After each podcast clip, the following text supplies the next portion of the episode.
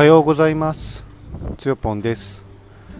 えー、今朝は6月1日になります。えっ、ー、とこれが配信されるのはまあ1週間後ぐらいなのでちょっとタイムラグはあるんですけれども、まあ、今日から6月ってことで今あの名古屋市のですねあの自宅の近くの、えー、河原の河川敷に来て、まあ、いつものように話していますね。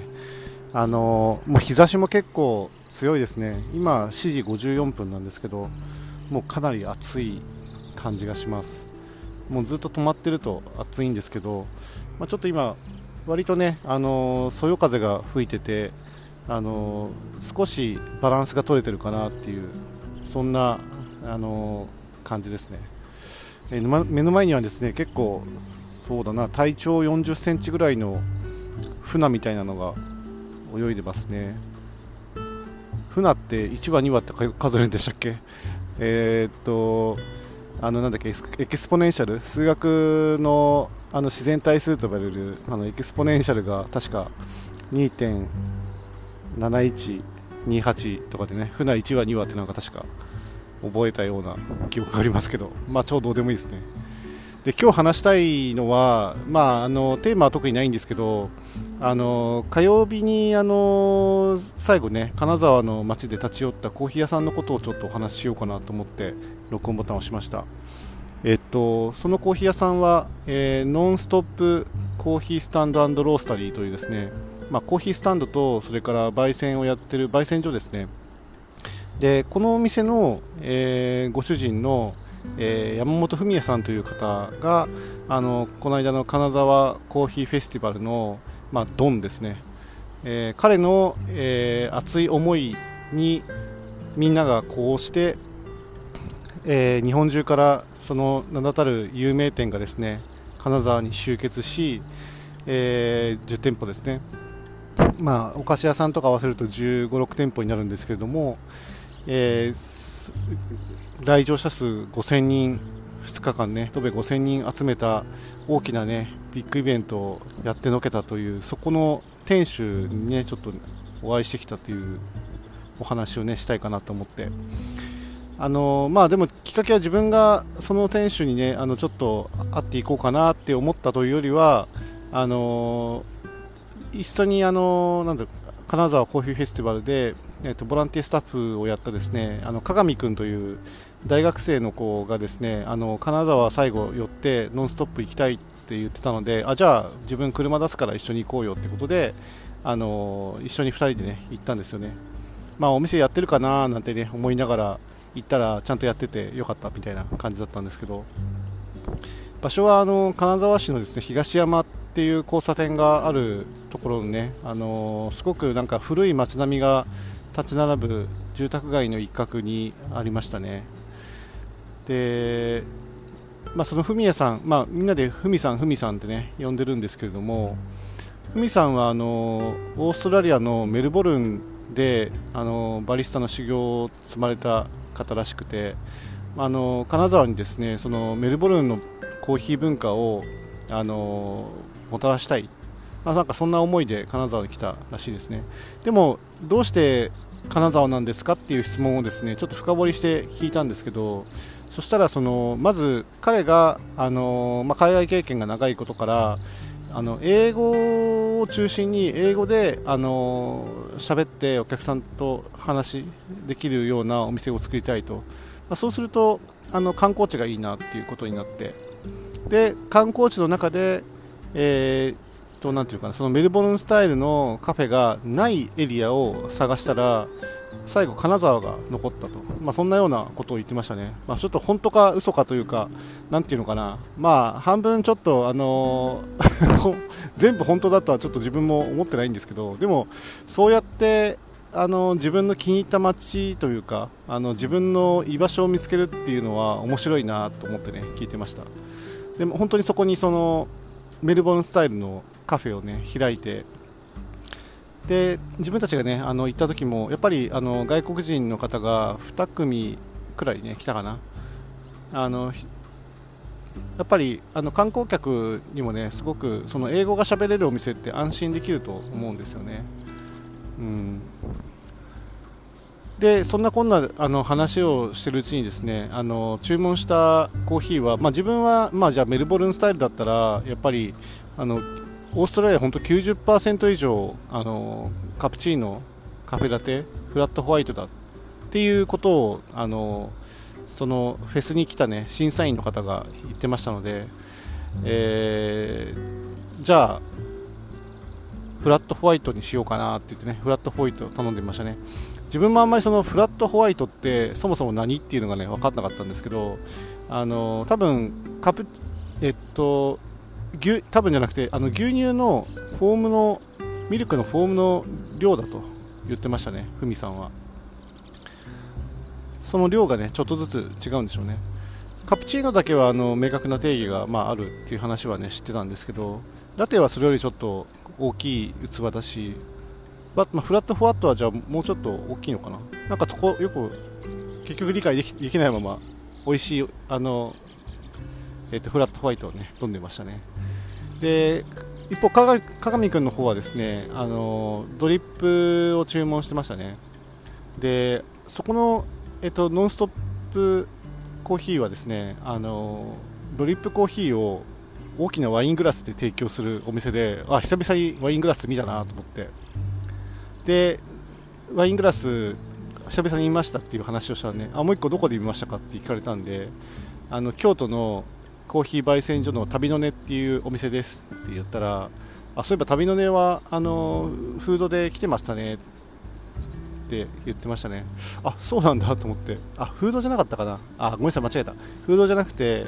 あのノンストップコーヒーさんが主催したあのブリュワーズカップにあの選手として来ておられたということを、ね、おっしゃってましたね。あそこでつながるんだと思ってねちょっとあのちっちゃな感動を、ね、味わったりとかしました。でそんなこんなしてるうちにですねあの実はその土日のねフェスを一緒にやらせてもらった運営委員の方たちがなんか用事があったのかフラッとね4名ぐらいでいらっしゃってあなんかまたこの人たちとお会いできると思わなかったというねあの小さな感動があったんですけれども、まあ、その人たちとねあの談笑してるうちにあのやっぱり外国語が喋れるってすごいやっぱ大事なことだよねっていう話になって、まあ、そもそもあの運営委員のですねあのアキさんっていう一番中心にいらっしゃった方はですねなんかもともとそのあ今もそうですけどゲストハウスをね運営されていてまあ、やっぱりゲストハウスに来られる外国人の、ね、相手をするから当然英語とか、まあ、堪能なんですけれども、まあ、その方はですねどうあのなんか聞くと言語マニアだそうで5カ国語をね喋れるそうですね言語マニアってなんか初めて聞いたなと思って、うん、5カ国語をねこう毎日毎日だからこう修練してるっていうことですよねなんかそれはそれですごいストイックですごいなと思いましたね。まあ、自分のその友人の中にも1人あのイタリア人で、えっと、10カ国語以上喋れるっていうねつわものがいますけれども、まあ、彼もね日本語の習得に関しては本当にストイックで、まあ、ちょっとわずかな時間でもあればすぐあの漢字の練習とかをねしてで自分と話する時もあの英語じゃなくて日本語で話してくれって言われてだからどんな重要な話でも大体日本語で話すというねそんなようなことをした記憶がね蘇ってきましたけどやっぱり言語をね習得するっていうのは本当にその日々毎日毎日ストイックにあの修練練習まあそう積み重ねていかないとですねまあ身につかないだろうなと思って。で加賀美君もねあの今度ホテルオペレーターとしてね就職するっていうことだったのでやっぱり英語必須だし彼もやっぱり英語がなかなかこう口をついて出てこないっていうね話をしていたのでもうとにかくみんなでじゃあもう英語で話そうみたいな感じで英語で話をしたりとか、まあ、自分もやっぱり鏡君以上にあの英語が口をついて出てこないのでいっぺんあのスイッチが入ったりその高が外れるみたいな感じになると英語がすぐ出てくるようになるんですけれども結構それまでに、ね、時間がかかっちゃうのでやっぱり普段からねちゃんと英語をねなんか勉強したり英語で聞いたり英語で書いたりした方がいいのかななんてね思ったりしましたね。うん。まあその言語ね確かに、あのやってる時は結構苦しいと思うんですけどでも話せるようになったり会話が通じるようになるとすごく楽しいと思うので、まあ、なんか今度やってみようかなって思ったりもしたけどうん忙しいから難しいかなとか、まあ、勝手に言い訳つけてちょっとその場は、うん、考えるのちょっとやめちゃいましたけど、まあ、まあ、とにかくいろんなそこでねやっぱコーヒーっていうね軸の周りでねいろんな人たちがこう集まってえー、まあ、ゆっくりとした、ね、時間が流れたのが、ね、すごく良かったなといい思い出になったなと思いますね。まあ、金沢に本当にそのメルボルンスタイルのね浅い文化をねもたらしたっていう方のね功績はやっぱり大きいと思うし、まあ、そもそもだから金沢もやっぱりその日本のコーヒー文化なので深入りが多いんですよね。でメルボルンは浅入り主体だと聞いていますね。やっぱり浅入りが多いと。やっぱりそのコーヒーのオーガニックな部分のそのなんていうのかな本来持ってる味をしっかり楽しもうという文化だと思える思えるんですけれども深入りになるとやっぱりそのどうしても焙煎酒がね少しずつこうついていくのでそのもともと持ってる味を生かしつつそのコーヒー独特のその焙煎時につく、えー、フレーバーそれからフレグランスといったものを、まあ、くっつけていくくっついたものに、ね、なっていくのでもっと言うと、まあ、品質の悪い豆を深入りにすると割とごまかせたりとかするっていう話も、ね、あるんですよね、まあ、だからあの日本でその最初にまずあの価格の安いコーヒー豆が、ね、流通した時にやっぱり深入りで飲んだ方が美味しいっていう、まあ、そういう概念というか、まあ、なんていうのかな常識みたいなものを、まあ、マーケティング戦略でこう日本人って結構植え付けられている部分があるんじゃないかなって、まあ、実際に思っていて自分もね、まあ、だからそういったところにその実はコーヒーってこんなにあの多様性があってもともと豊かな香りとか持っていて、まあ、そういうあのものをですね楽しむっていうのも、まあ、コーヒーを楽しむね、スタイルとして提案するのは、ね、全然ありだと、ね、思いますし、まあ、サードウェーブコーヒー自体がやっぱりそのスペシャリティコーヒーに代表代表されるようにその浅入りとか中入りとかであの品質の高い、ね、コーヒ